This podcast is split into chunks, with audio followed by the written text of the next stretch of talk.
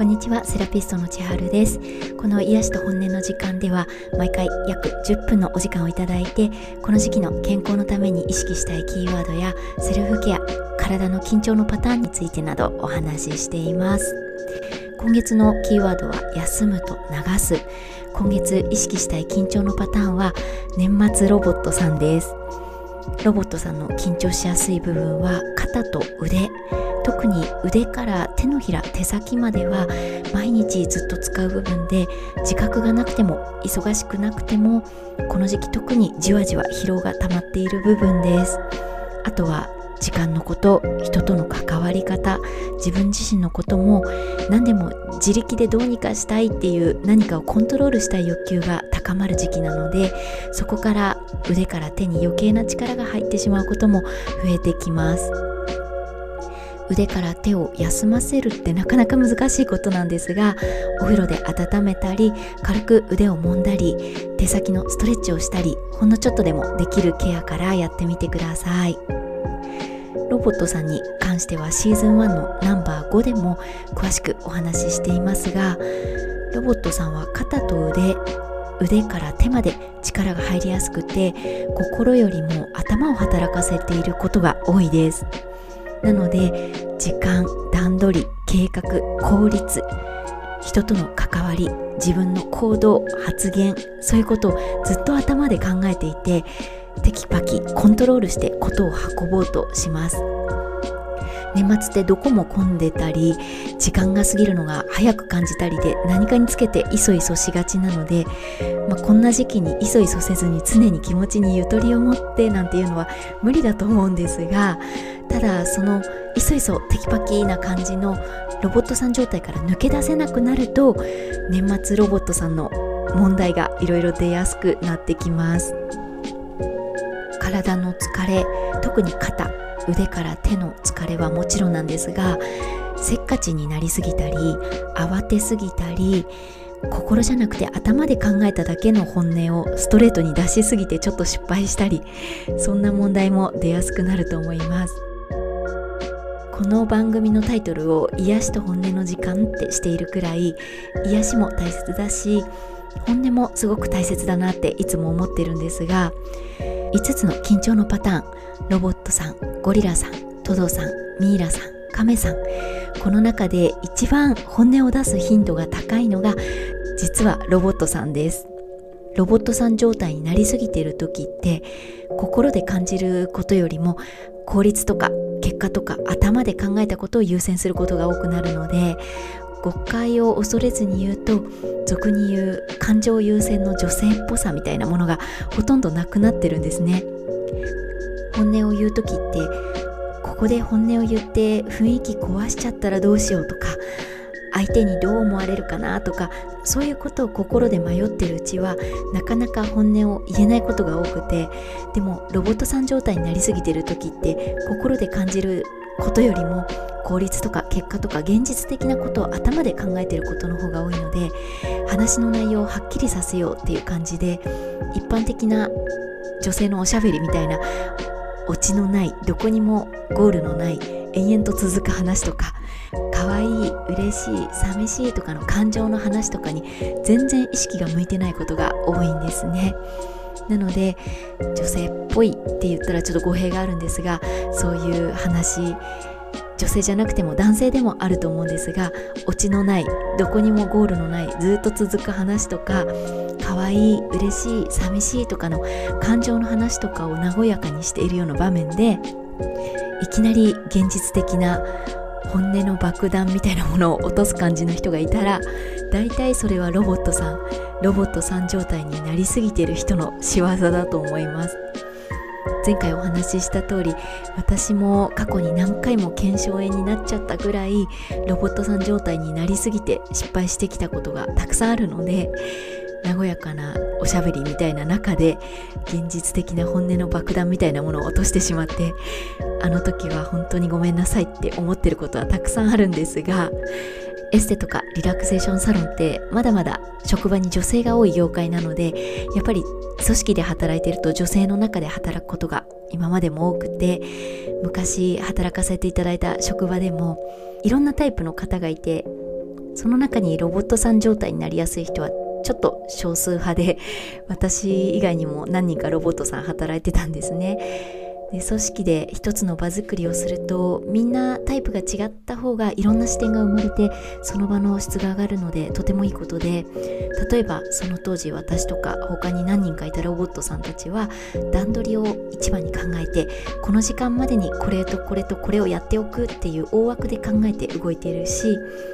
他のパターンの人はまた別の視点でその場の見た目にこだわって場作りをする人がいたり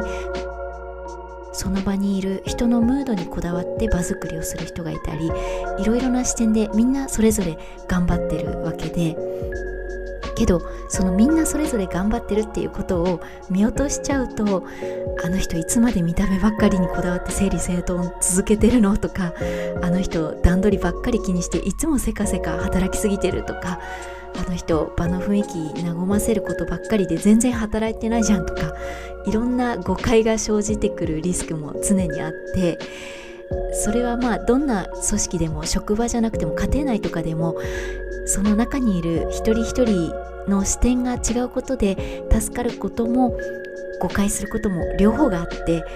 いろいろありながらもとりあえずの平和を保って日々やっていると思うんですがそんなとりあえずの平和を保っている中に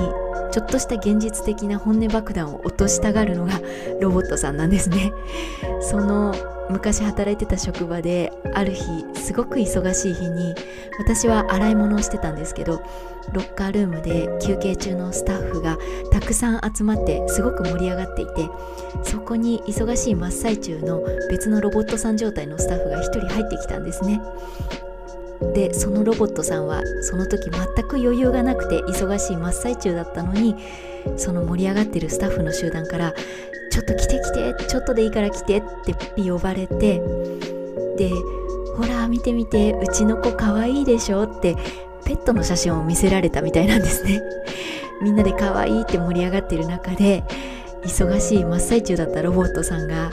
一言だけ「ただの犬じゃないですか」って言って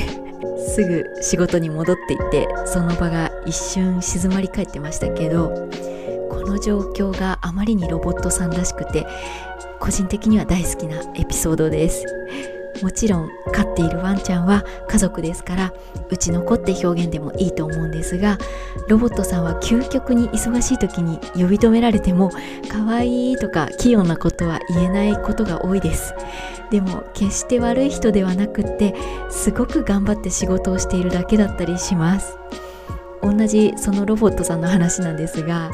その職場ではスタッフのお誕生日にはロッカールームでバースデーケーキでみんなでお祝いしようみたいな習わしがあって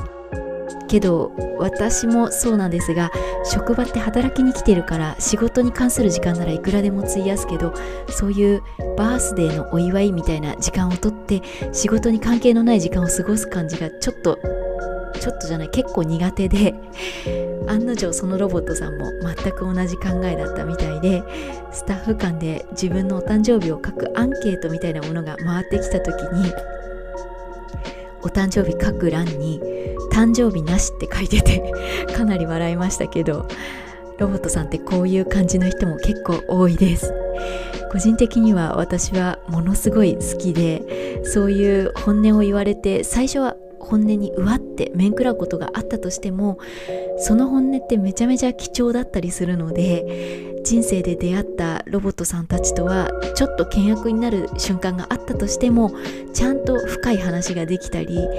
ロボットさんからもらった言葉は本音の濃度が高いのでずっと感謝していたりすることが多いです。でも和やかな雰囲気のところに現実的な本音の爆弾落としちゃまずいケースもたくさんあるので ロボットさん状態になりすぎには注意なんですがさっきからお話ししているようにロボットさんって効率とか結果とか目標達成とか何かを一生懸命頭で考えていて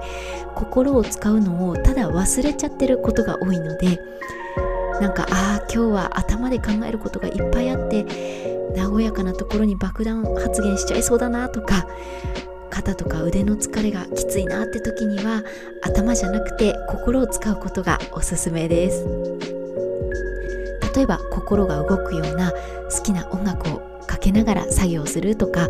心が緩むような存在の人のことをちょっとでも思い浮かべるとか心の部分デコルテや心臓のあたりを少しさすってみるだけでもいいと思います。一瞬でもいいので頭をお休みにして心を動かしてみること。ぜひやってみてください。で今日のお話はちょっと卑怯な手口というか自分もロボットさんになりすぎて過去に数々の爆弾で人を凍りつかせたことがあるのに自分の話じゃなくて昔の職場にいた他のロボットさんをやり玉にあげてしまいましたが今日お話ししたロボットさんは今も仲良くさせてもらってる大好きな友人で昔話の公開の許可をもらえたのでお話ししてみました。今日は本音の爆弾を落とした話しかしてないんですがその友人のマッサージも何度もさせてもらって彼女の体からもいろいろ感じることは他にもあってロボットさんとしての特性段取りとか計画をしっかり頭で考えられるから仕事もできるしあとトドさんの要素首肩が緊張しやすいけど何でも楽しんで何でも仕事引き受けちゃう感じだから人にも頼りにされるしあと彼女にはゴリラさんの要素もあって肩と胸が緊張しやすいけどテンションが上がるととにかくパワフルなので誰から見ていてもとっても気持ちがいい雰囲気。なので仕事でもたくさんの人に愛されて必要とされているとても魅力的な人です。そんな感じでいつもはロボットさんになりやすいですよとかロボットさんってこんなパターンですよってお話を1パターンずつ紹介はしているんですがその人の側面って一つじゃないので一人の人にロボットさんの側面もトドさんっぽい部分も他のパターンもたくさん側面があるんですね。しかもそのパターンもその日の過ごし方とかその時期の忙しさとか環境とかいろんなことで変わっていくのでだからこそ自分が今どんな時期でどんな過ごし方をしていてどんな気持ちになりやすかったりどんなことを考えていることが多かったりどんな環境にいるのかなとかそうやって自分を観察することが大切だったりこの時期の過ごし方セルフケアどんなのがいいかなっていろんな側面から自分をケアしてあげることが大事だなと思います。ちょっとさっきのお話ロボットさんは頭を使いすぎて心を使うのをちょっと忘れがちって話に戻るんですが心を使うこと年末だし今年もありがとうとか元気にしてるかなとかほんのちょっとでも心にパッと浮かんだ言葉を誰かに伝えてみるとかでも頭のリラックスになるかなと思います。あとはこれは私が心を動かすためによくやるセルフケアなんですが返事とか相づちの仕方を変えてみることです。ロボットさん状態の時ってせっかちだから返事とか相づちも早かったり多かったりするんですね。ゆっくり話してる人がいたとしても「はいはいはい」ってたくさん言い過ぎてたり人が話し終わる前に「はい」って言っちゃったり本当に急いでたら仕方ないんですけどでもやっぱり人に与える圧迫感もあるし自分もせっかち思考から抜けられなくなっちゃうので心を動かすために返事の仕方を「はいはいはい」って早くせっかちに言うのではなくて「はい」ってゆっくりした返事に変えるだけでも体思考心すべて変わっていくと思います。そんなんで何も変わらないよって思われるかもしれないんですが全然そんなことなくて世の中の賢いロボットさんたち大体返事とか相づちが好印象な人が多いです。すごい早口だし頭の回転も早いけどお返事とか笑顔とかちょっとした所作だけでもゆったりにして人に与える圧迫感をきちんと減らしているんですね。そういうちょっとしたところだけでも意識的にゆったり感を出すようにすると「はーい」ってゆったりお返事する習慣がついて気持ちよくできるようになってくるとそのお返事した瞬間だけでも頭の筋肉も顔の筋肉も緩んでで呼吸のペースも少しですがスローダウンできるのでせかせかしたら「はい」ってお返事おすすめです。今月も後半に入ったので基本的には人とのコミュニケーションも自分の心の中も平和が好ましいとは思うんですがただもし本音の爆弾どうしても落としたくなっちゃったりうっかり落としちゃった場合とかあと爆弾を落とされてダメージを受けちゃってる場合にはその爆弾の本当の意味とかその中の一生懸命な気持ちがちゃんと伝わりますように。以前ちょっとお話ししましたがつい最近までは土の時代と呼ばれていた時代で和やかさが重視されて上辺は和やかなんだけどいろんな本音が土の中に埋まっちゃってた時代だったんですが今土の時代から風の時代に移行して本音を明らかにして自分らしく風のように軽やかに生きる方がちょっと勇気がいるけど気持ちがいいよっていう風の時代らしい生き方の提案を少しずついろんなところで感じるようになってきたので爆弾にならない程度に本音の出し方受け入れ方についてもみんなで共有できるようになったらいいなと思います。寒さも本格的になってきたのでブログとインスタグラムの方では温活についても投稿しています。温活以外でもこの時期の過ごし方その他セルフケアについても何でもご相談ご感想もいただけると嬉しいです。